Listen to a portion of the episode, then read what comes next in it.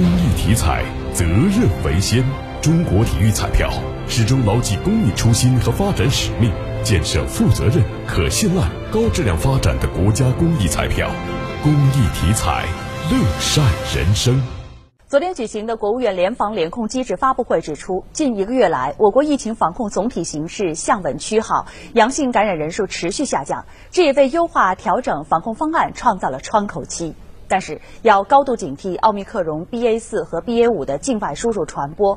有专家预测，今夏全球可能面临着由 BA 四或者是 BA 五引起的新一波流行。同时，发布会指出，第九版防控方案是对当前防控工作的优化。